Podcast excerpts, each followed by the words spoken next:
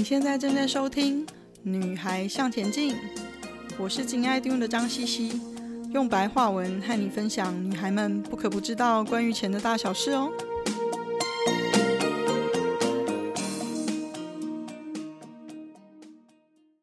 今天是我们十三集年终特辑的上集，如何更有效运用你的既有天赋，成功的向财富自由迈进呢？我今天非常开心，邀请到我十几年的老朋友周飞鹏老师 Rose。Hello，大家好。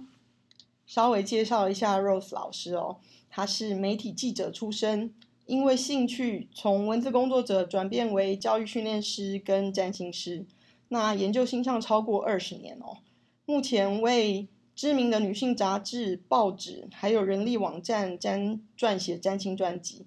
那现在为飞鹏工作室的负责人，专职占星师跟教学，强调占星应该融入每天的生活中，借由星象的能量来观察身体的反应跟心理的感受哦，发现阻扰自己健康、快乐或者是成功的瓶颈。那我其实是老师的学生哦。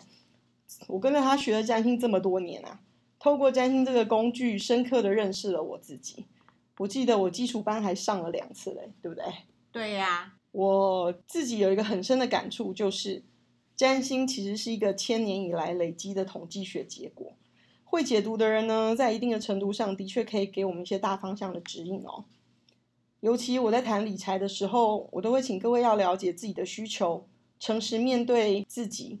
我知道这相对其实需要一点练习跟指引才会做得比较好哦，因为毕竟我们每个人都是不一样的个性、不一样的背景组合而成的。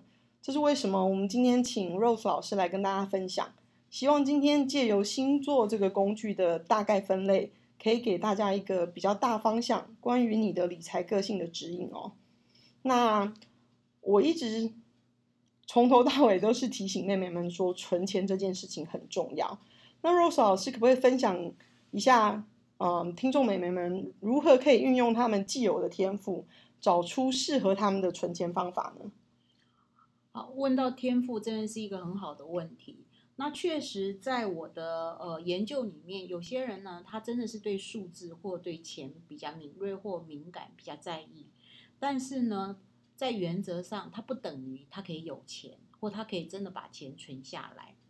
那我们讲天赋之前呢，我们先讲金钱这个结构。事实上，在占星学里面呢，你要你要先谈到理财，或者是有点积蓄，有一个很重要的部分，就是你要清楚你是怎么，你有多少钱，你赚了多少钱，你花钱的习惯。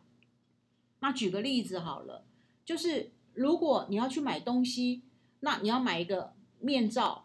就是口罩，那你要怎么买呢？你有没有思考过呢？那你买了这个价格跟价格之间，它是不是一个对等关系呢？还是你只是凭感觉？哦，它有蕾丝边哦，或者它布料比较漂亮，那它一个一九九，你也就给它买下去了。可是它在功能上或者在各方面的评估，它真的没有什么功能性，并不佳。那这个就真的看起来是一九九，好像。不大不小的钱，可是如果你常常不知道你自己是这个习惯，那这个不大不小的钱就会到你月底的时候，你真的不知道你钱花在哪里，加起来就变很大一笔，加起来就变成不少的钱。所以第一个你要去观察你是怎么花钱的，你是怎么在花钱的时候，你是怎么想花钱这件事情。第二个最好是要养成一个习惯，就是你一定要有多少收入，你一定要规划好，你多少钱是你这个月的生活费，并且要遵守它。那我觉得很多人他他出在他在理财上出在的是，第一他也不清楚自己有什么的习惯，第二他没有办法遵守。那他赚再多钱，或者他很会做生意，最后那些钱都会。都会不知道到哪里去了，嗯，所以，我们讲天赋之前，我们要先回到一个金钱的最基本的结构跟开始，就是它就像农夫一样，就是日出而作，日落而息，就是它非常的规律，你要非常的规律去处理你的钱。那当然，有些人他不喜欢记账啊，或他记账也没有用，那可能你就要嗯找一个指导你的。教练协助你搞清楚这个部分，或者是找一个教练协助你。如果你真的要存钱，要有钱，如何协助你学习做好你的存钱的目标管理，这是真的需要了。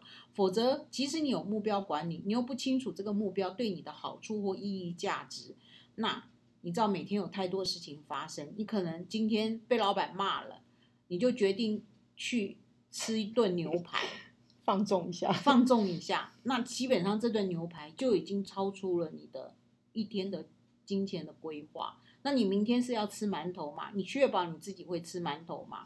我想应该有点难呢。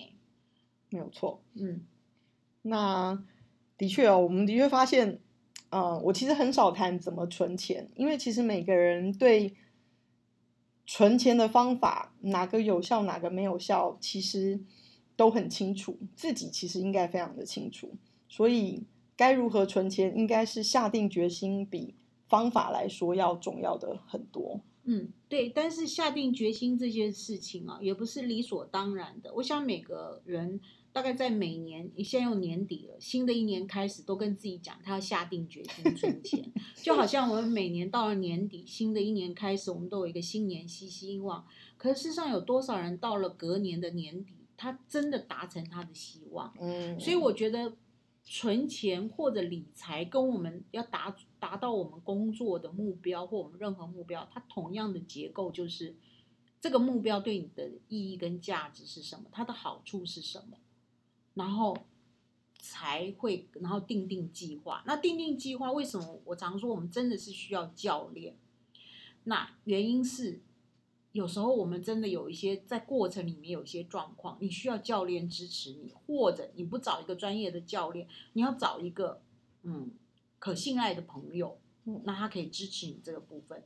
否则我们太多事情发生了，然后最后那个目标是什么，我们都已经忘掉了。对，我们只记得我今天爽或不爽，然后告诉自己就像减肥或者戒烟一样，明天再说。嗯，然后一天又过一天，所以。所以我觉得这个理财很基本的一个结构，如果你不做到的话，你说要有财可以理，我觉得是很难的，因为你存了一笔钱，可能又因为什么，然后你就那笔钱又花掉了，花掉了之类的。了解，嗯，所以要找到对自己有意义的目标，才会比较愿意去努力。天赋是要愿意了解什么方法对自己有效，如果方法没效的话，要诚实面对。并且愿意找教练或有经验的前辈或朋友加油指点。嗯，那 Rose，另外我想理财一开始哦，大部分人都缺乏自信心。那虽然我不时的分享一些投资理财的基本方法让大家练习哦，但是我想听众们会想知道，他们该不该听从自己的内在直觉来做出一些正确的投资决定呢？哦，关于直觉这件事情啊、哦。确实，我们有些人是天生很很灵敏、有直觉的，但是呢，牵涉到专业的东西，不论是你的工作的专业，或者是理财这件事情，直觉是有一个基础，有一个很主要的基础，是你对于基本知识的学习跟锻炼所累积出来的这个基础。如果你没有这个基础呢，你很难区分说，这是我的自以为是的。判断跟直觉呢，还是真的？我是多年经验累积，每天这样学一点学一点，不断锻炼而来的经验直觉。那个就好像一个运动员一样，他我举棒球选手好了，他看球飞过来，他能够判断的时间是大概三秒不到。那他怎么判断？那就是他每天不断的练习，不断的练习的结果啊。那我觉得，如果你不愿意做这个练习，你要讲理财。我觉得是路途有点遥远，有点飞天马行空。对，有点天马行空去了。嗯，所以 Rose 认为内在直觉是基于持续不断的练习，让练习成习惯，然后让习惯成自然，而不是完全不做基本功，就单纯只靠灵感直觉做判断哦。我们还有问题要继续请教 Rose，尤其是关于下一年的理财方向哦。请大家期待下星期的年终特辑下集哦！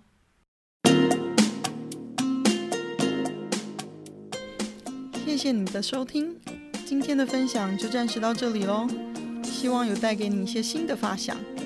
今天的重点整理会在 FB 和 Instagram 的女孩向前进页面上刊出。